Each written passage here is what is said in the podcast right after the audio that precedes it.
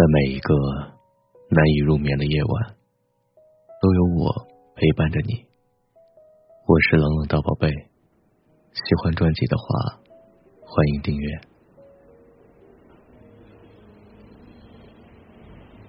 九百六十三点七公里，十四个小时的距离，穿过重峦叠嶂，穿过呼啸的隧道，穿过火车上嘈杂的声音，食物混杂的气息。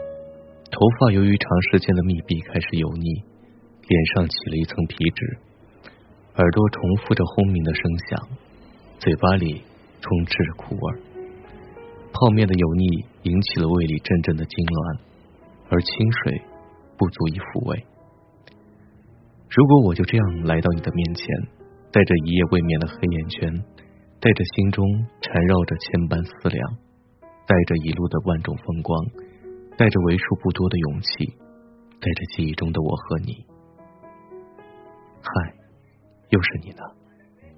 真是恨透了，每次都想要提起你，可真的又忍不住给你写一封又一封的信。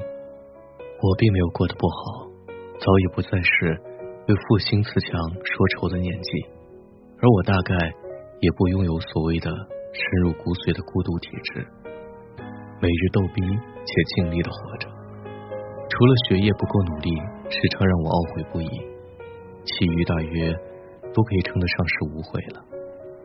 可这份快乐时而让我焦虑，生于忧患，死于安乐。麻木且无追求的生命，让我怀疑它的意义，继而恐慌，然后从自己建造的笼子里找到破题点，跳脱出来，获得一种。巨大却让人无法不怀疑的满足感，这时我就会想起你，更加没有意义了，却又更加的清晰。我也思考过什么是想念，可这似乎是属于条件反射的身体记忆。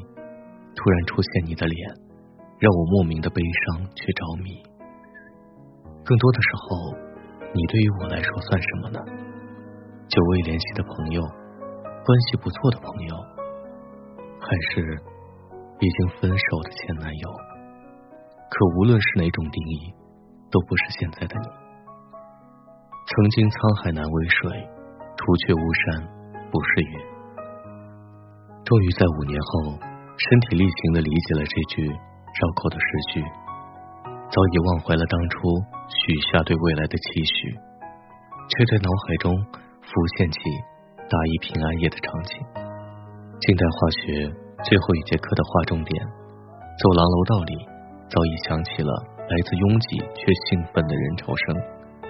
老师絮絮叨叨的即将完成整本书，包里的手机开始不安分的震动。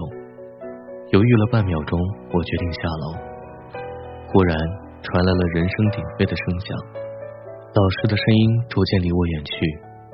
只余下你的快乐与我的心跳声。什么东西透过耳膜直击我的心？